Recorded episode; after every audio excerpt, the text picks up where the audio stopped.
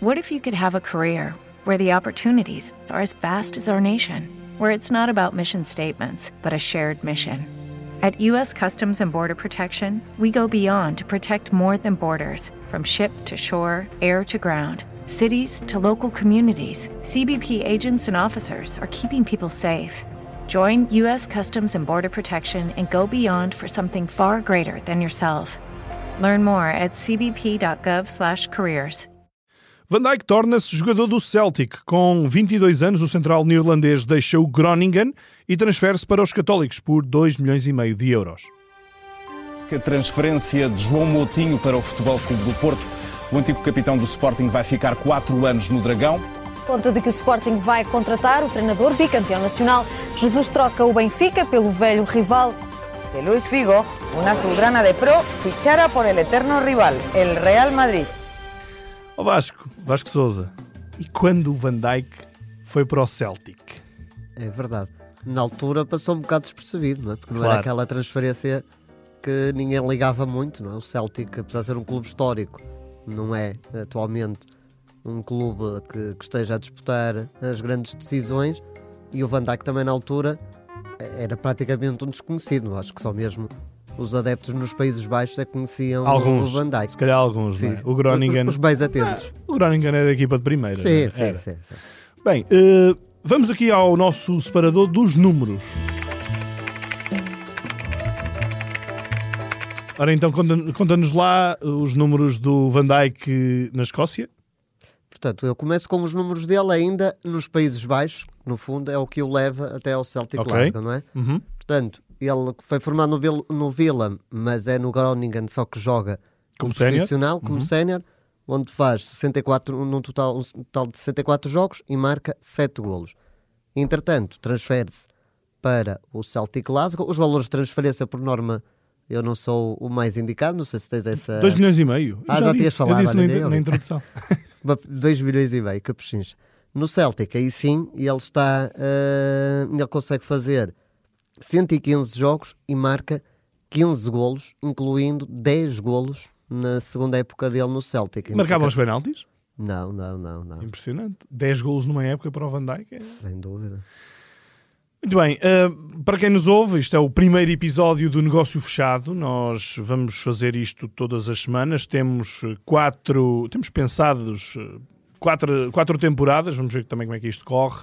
Eu sou o Luís Rocha Rodrigues, comigo tenho o Vasco Souza, que é um especialista autêntico em 00. No fundo, é um 00 ambulante, andante, e, e a nossa ideia será falar sobre passagens menos eh, extensas no tempo de jogadores de renome. Nesta primeira temporada vamos falar de passagens por clubes um bocadinho menores de jogadores maiores, mas depois mais para a frente vamos fazer um bocadinho o inverso, fazer grandes temporadas de jogadores um bocadinho mais desconhecidos, vamos fazer eh, fracassos de, de jogadores grandes em grandes clubes, enfim, vai ser interessante. A nossa- o nosso primeiro episódio é sobre o Virgil van Dijk, atualmente no Liverpool, e que tem essa passagem pelo Celtic. Ele foi duas vezes campeão, ou três vezes campeão no, no Celtic, numa altura em que o Rangers estava eh, em, em crise e com aqueles problemas todos eh, que, que depois os levaram também a divisões inferiores.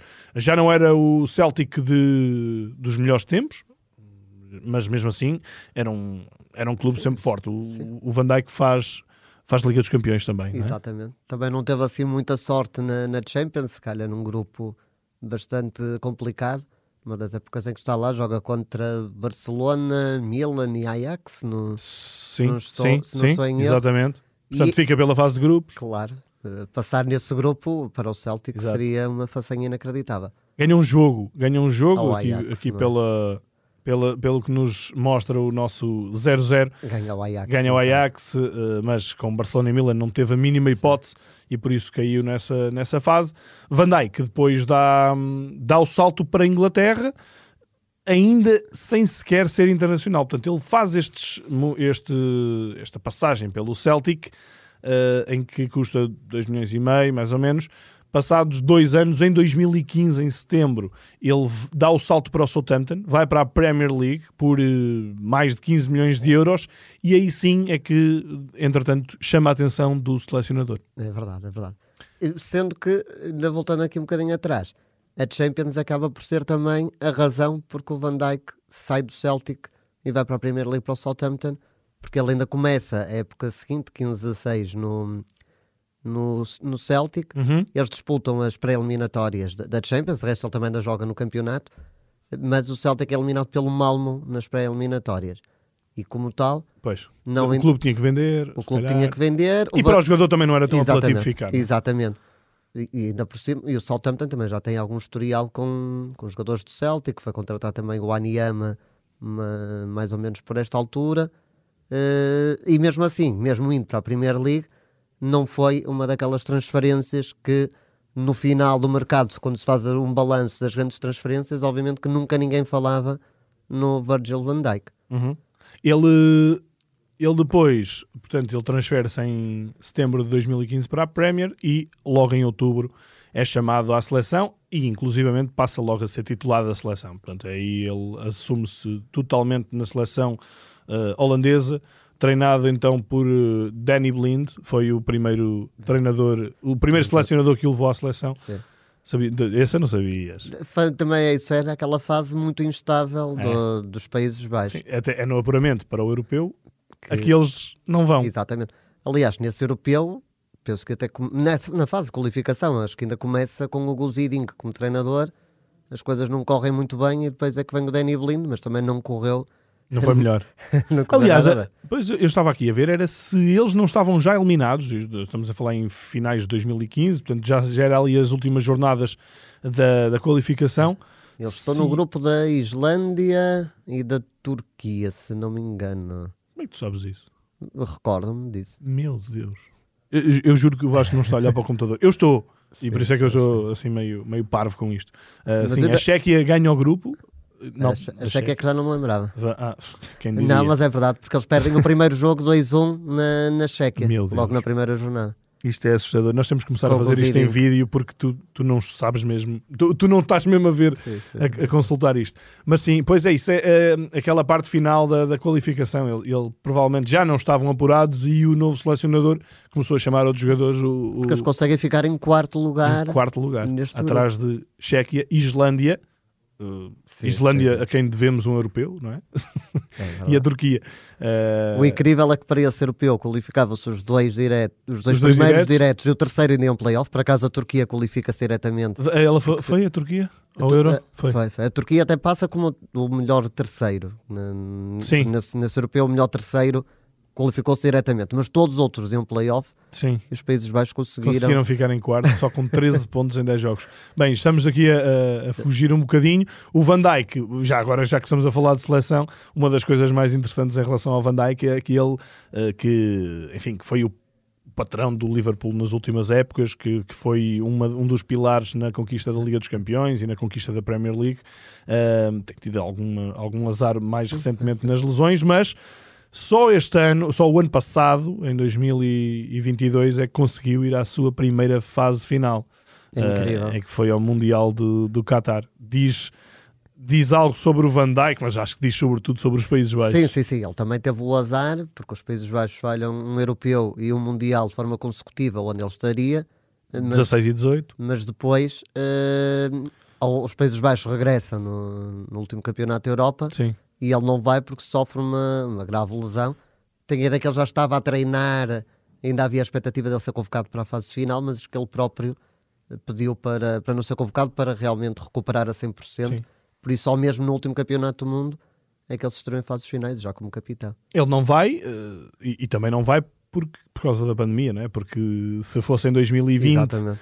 eh, em que eles ganham a Premier League, ele, ele iria, só que Sem como dúvida, aquilo sim. foi adiado um ano, um verão, então no verão a seguir eh, ele ainda estava a recuperar da lesão. Bem, hum, meus amigos, está contada a primeira história que nós queríamos falar sobre o mercado de transferências no nosso negócio fechado. Eh, neste caso é mesmo um, um aspecto muito fechado, porque eh, eu acho que as pessoas lembram-se do, do Van Dijk no Southampton, onde ele começa a explodir e depois se torna o central mais caro do mundo quando se transferiu para o Liverpool e foi resolver uma série de problemas defensivos do Liverpool. E interrompente, mesmo quando ele sai do Southampton para o Liverpool, e no Southampton ele já estava bem cotado, eh, ele, eh, essa transferência, não a transferência em si, mas o valor da transferência foi Sim. muito criticado. Foi motivo de desconfiança. Claro. Até porque esse Liverpool ainda não era o Liverpool que nós conhecemos atualmente, apesar desta época não estar a ser tão famosa, eh, é sempre um grande candidato à vitória na Champions. Nessa época até Sim. chega à final, mas quando o Van Dijk vai para lá, o Liverpool não era tão, assim, tão candidato quanto isso, não estava na luta pela Premier League e tem um historial recente de transferências, principalmente internas, Pois, de- eh, de sim, vários o, jogadores, até ligados ao Southampton, o alguns setor deles. defensivo era um terror, não é? E- mas onde normalmente pagavam muito dinheiro e os jogadores não- nunca, nunca correspondiam. E havia também muita crítica. Será que Sim. um valor tão elevado, Tão por elevado, um, por um claro. central? Mas é logo na estreia, no derby contra o Everton, na FA Cup, marca um golo.